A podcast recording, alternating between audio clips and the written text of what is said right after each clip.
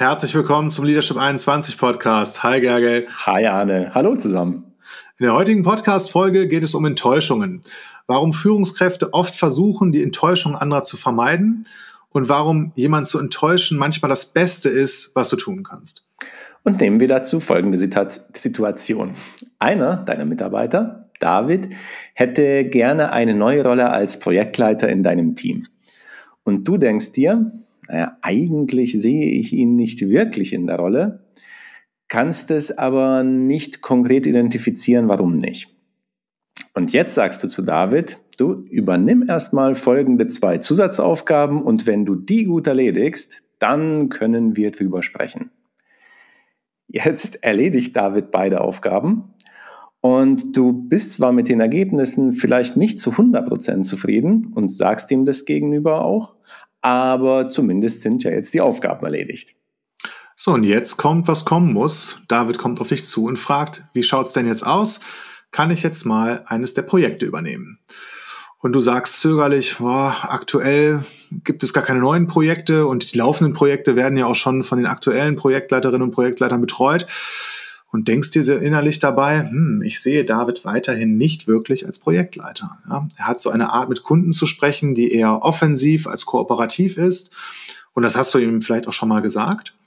Außerdem siehst du ihn nicht in der Leitungsrolle. Also ein Team zu leiten, traust du ihm wegen seiner sachlichen und häufig unempathischen Art nicht zu. Aber er macht halt einen guten Job in seiner jetzigen Position und ihm das jetzt klar zu sagen, das ist für dich herausfordernd. Was ist, wenn er enttäuscht ist? Ja, und einige von euch denken sich jetzt vielleicht, also von euch Zuhörern, ähm, naja, das muss man ihm dann halt klipp und klar sagen und gut ist. Aber die Frage ist, machst du das? Also machst du das wirklich immer? Und auch mit Menschen, denen du nahestehst, mit denen du vielleicht auch privat was machst, also die, die dir wirklich auch menschlich was, was, was vielleicht auch freundschaftlich bedeuten. Oder bei, oder mit Menschen, bei denen du denkst, oh, die könnten das jetzt echt nicht gut aufnehmen. Oder bei Menschen, die du unbedingt im Team halten willst. Denn es gibt Führungskräfte, die die Entscheidung von, gebe ich David jetzt die Projektleiterrolle oder nicht, gerne vertagen. Und dann David schon mal vage was in Aussicht stellen, quasi um ihn zu beschwichtigen. Und ihm dann die Aufgaben geben, die sonst keiner haben will. Also, denn er will sich ja weiterentwickeln, also muss man ihn ja jetzt auch irgendwie fordern.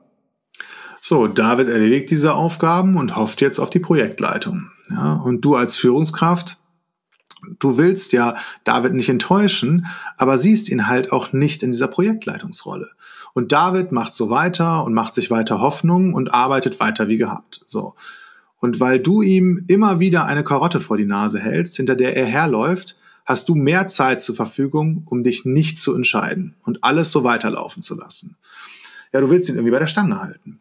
So, und einige Führungskräfte halten diesen Zustand Monate oder manchmal jahrelang aufrecht. Und dieser Zustand ist ein Zustand der Täuschung. Denn David ahnt zwar vielleicht, dass du nicht wirklich dahinter stehst, ihm eine Projektleitung zu geben, aber gesagt hast du das nicht. Und man kann diese Täuschung weiterlaufen lassen mit der Begründung von, naja, wenn ich ihm jetzt klar sage, was Sache ist, könnte er ja enttäuscht sein. Aber woher kommt die Annahme, dass eine Enttäuschung also das Ende einer Täuschung, schlimmer sei als eine aufrechterhaltene Täuschung.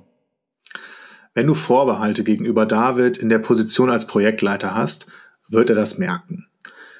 Wenn du ihn nur beschäftigt halten willst und die Entscheidung dadurch aufschiebst, wird er das wahrscheinlich auch irgendwann merken. Ja? Und das führt zu Frust, zu Vorbehalten und irgendwie zur Resignation. Und zwar auf beiden Seiten. Das ist für dich und für ihn ungünstig. Und du könntest dir aber auch einen anderen Umgang mit der Situation erlauben. Und für diesen bräuchtest du Klarheit und eine positive Intention für deine Mitarbeiterinnen und Mitarbeiter. Also eine Intention, für die es sich lohnen würde, das Risiko einzugehen, von eben diesen auch mal abgelehnt zu werden. So, und als erstes müsstest du dir überlegen, kann David etwas machen, so dass du ihn innerhalb oder dass du ihm innerhalb der nächsten zwölf Monate eine Projektleitung zutrauen würdest und ihm diese geben würdest. Ja? Wenn ja, dann müsstest du ihm das sagen. Im Sinne von, David, ich sehe dich aktuell nicht in der Projektleiterposition, kann mir aber durchaus vorstellen, dir Mitte nächsten Jahres ein Projekt zu geben. Dafür müsstest du Folgendes ja umsetzen oder dafür bräuchte ich Folgendes von dir. Ja. Und wenn du ihn nicht innerhalb der nächsten zwölf Monate in so einer Position siehst, dann müsstest du ihm das sagen. Also sagen, David, ich sehe dich nicht in der Projektleitung und ich bin sehr zufrieden mit dir in der aktuellen Position. So, und der zweite Punkt ist, jetzt daran anknüpfend, wenn du ihn da nicht siehst, wieso nicht? Also woran machst du das konkret fest? Was genau hat er gemacht und das hat für dich bisher für eine Projektleiterstelle nicht funktioniert? Und manchmal ist es nicht so einfach, diese Punkte zu konkretisieren und, und wirklich messbar zu machen. Aber genau da liegt die Führungsaufgabe. Die Führungsaufgabe ist, dich zu trainieren, Verhaltensweisen zu beobachten, zu beurteilen, ob das funktioniert oder nicht und dann emotionsneutral zu kommunizieren. Und mit äh, emotionsneutral, damit meinen wir nicht wütend und nicht emotional erpressend und nicht, oh, dann bin ich aber total enttäuscht von dir, wenn du das so machst. Das Ganze kannst du weglassen, sondern ganz klar, neutral, messbar die Punkte kommunizieren. Und der dritte Punkt und der letzte Punkt ist, gibt es etwas, was er machen müsste, damit du ihn in der Rolle als Projektleiter siehst? Ja? Also falls ja, dann was genau?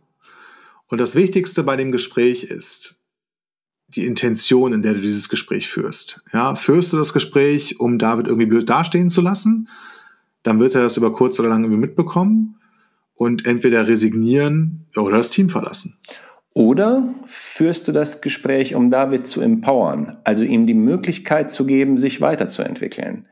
Und dann wird er auch das über kurz oder lang mitbekommen. Selbst wenn er die initiale Nachricht von, ich sehe dich jetzt erst erstmal oder insgesamt nicht in der Projektleiterrolle, selbst wenn er diese Information oder diese Nachricht erstmal blöd fand. Und ähm, er wird sich dann entweder weiterentwickeln wollen oder sagen, ja, okay, also unter diesen Rahmenbedingungen bleibe ich lieber auf meiner aktuellen Stelle. Oder es kann auch bei diesem Gespräch sein, dass er das Team verlässt.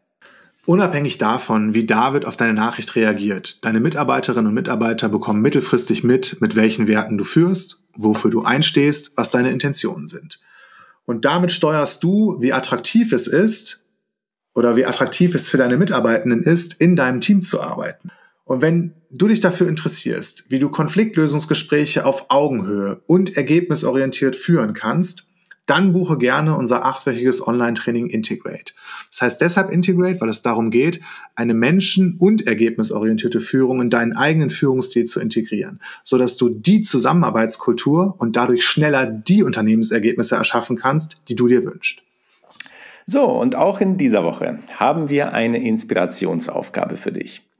Geh mal in Gedanken die Zusammenarbeit mit all deinen Kolleginnen, Kollegen, Chefinnen, Chefs, Mitarbeiterinnen, Mitarbeiter durch und überleg dir, habe ich dieser Person irgendetwas noch nicht kommuniziert, was ich eigentlich kommunizieren sollte, aber vielleicht aus Angst vor einer Enttäuschung seit einiger Zeit vor mir herschiebe.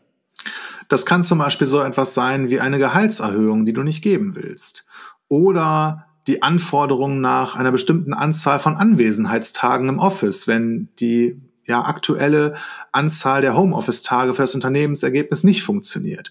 Oder eine Absage für bestimmte Wünsche, die jemand geäußert hat. Ja? Und wir laden dich dazu ein, auf die andere Person zuzugehen und das Thema zu klären.